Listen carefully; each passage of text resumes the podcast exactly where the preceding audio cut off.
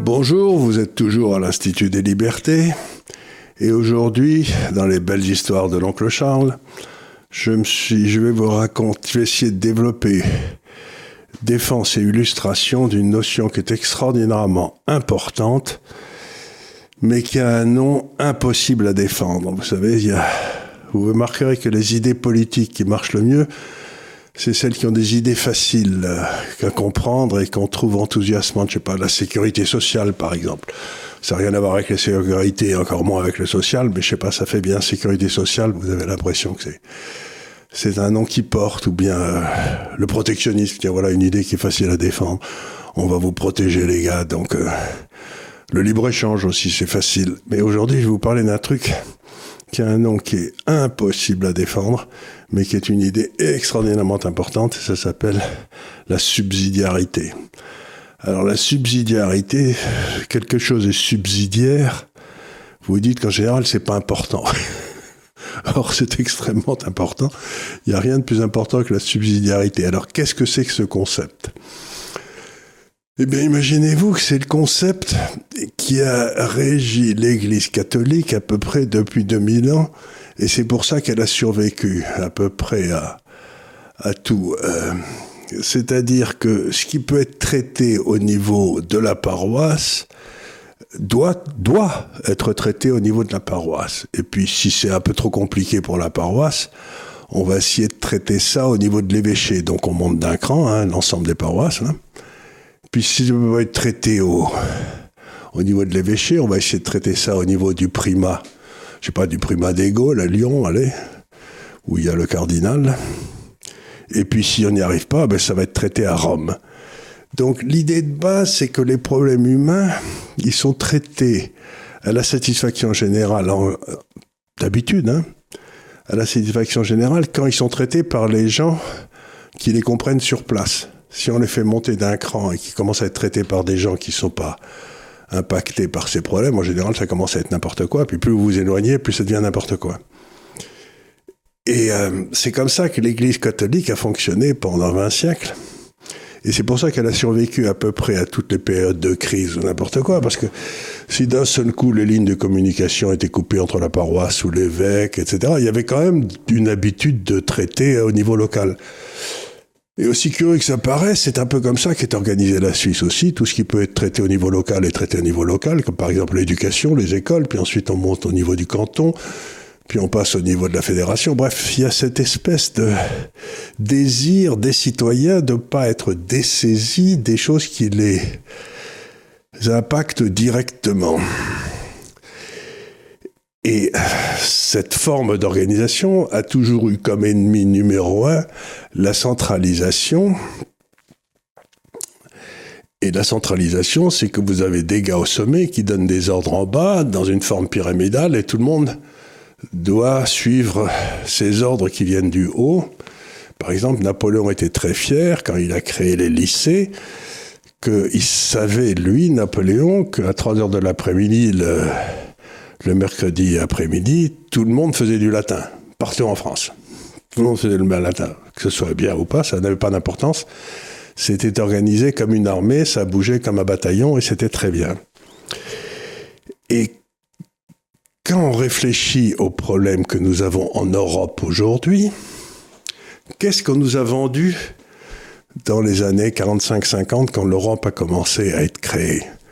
On nous a vendu que l'Europe, ce serait une application de la subsidiarité et que ça marcherait très bien. C'est-à-dire que tout ce qui pouvait être traité par la France, par euh, la France, serait traité par la France, et puis que si on n'avait pas un problème, on monterait à l'échelle supérieure, c'est-à-dire qu'il y aurait des gens se réuniraient à Bruxelles ou à Strasbourg, et puis que là, on traiterait le problème, mais que la France resterait toujours souveraine de décider de ce qui montait ou ce qui ne montait pas. Et ça, c'est ce qu'on nous a vendu avec le traité de Rome, c'est ce qu'on nous a vendu avec l'organisation de l'Europe, jusqu'à ce que les Français arrivent au pouvoir dans la Commission européenne, c'est-à-dire cet animal de Delors suivi par un autre animal triché qu'on a créé, la monnaie commune. Et on a complètement renversé dans le fond, le modus operandi de l'Europe, la façon dont l'Europe fonctionnait, de la subsidiarité à la hiérarchie et à la verticalité. C'est-à-dire que d'un seul coup, l'Europe s'est mise à nous donner des ordres. Et il fallait que tout le monde suive la même règle.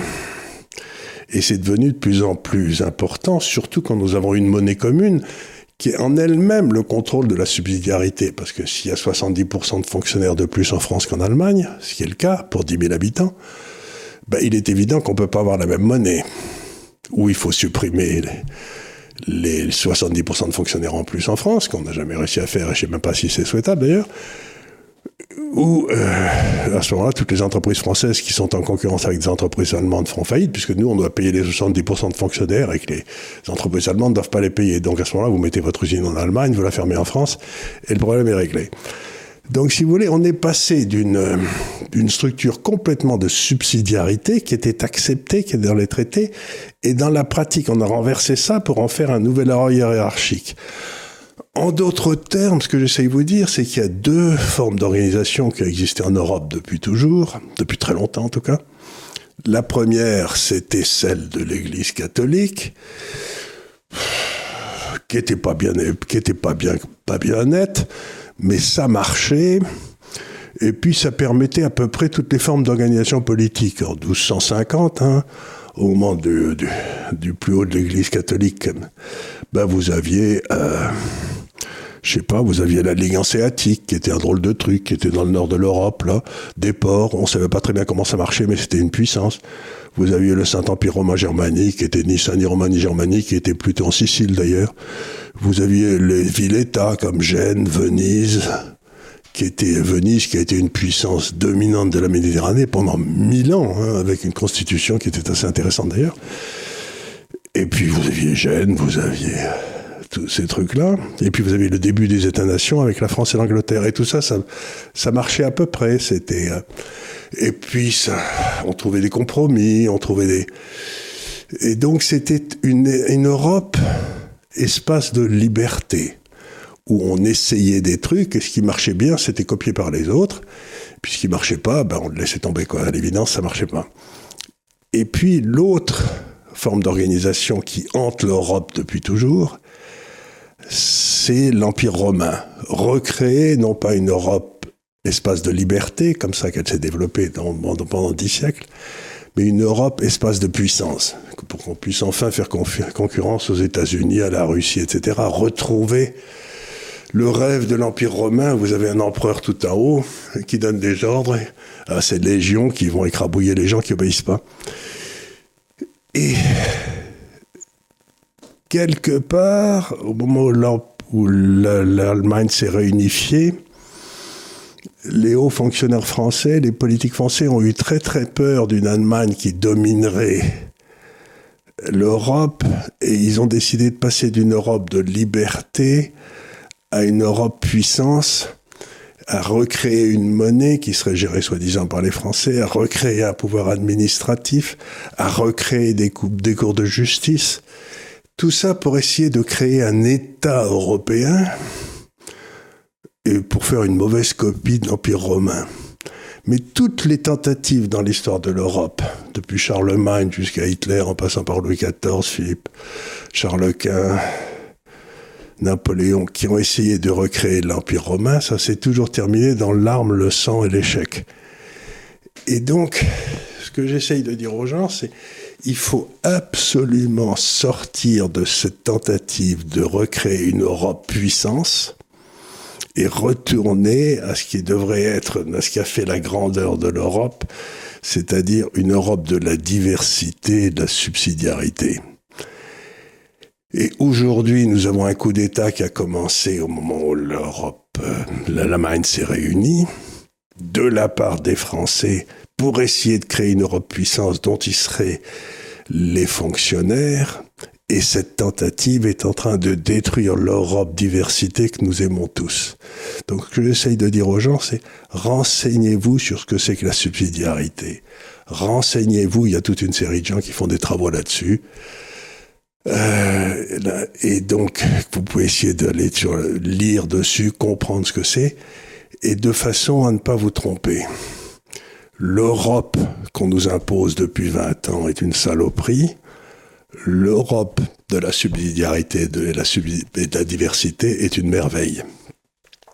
Donc, la solution, c'est pas de retourner à une espèce d'État centralisé français où on aura les inspecteurs des finances qui nous donneront des ordres, où tout sera centralisé comme c'est le cas avec le gouvernement actuel. L'idée, c'est de revenir à une Europe où les provinces pourront discuter librement de ce qu'elles font avec la province d'à côté, même si elle est dans un pays voisin, etc.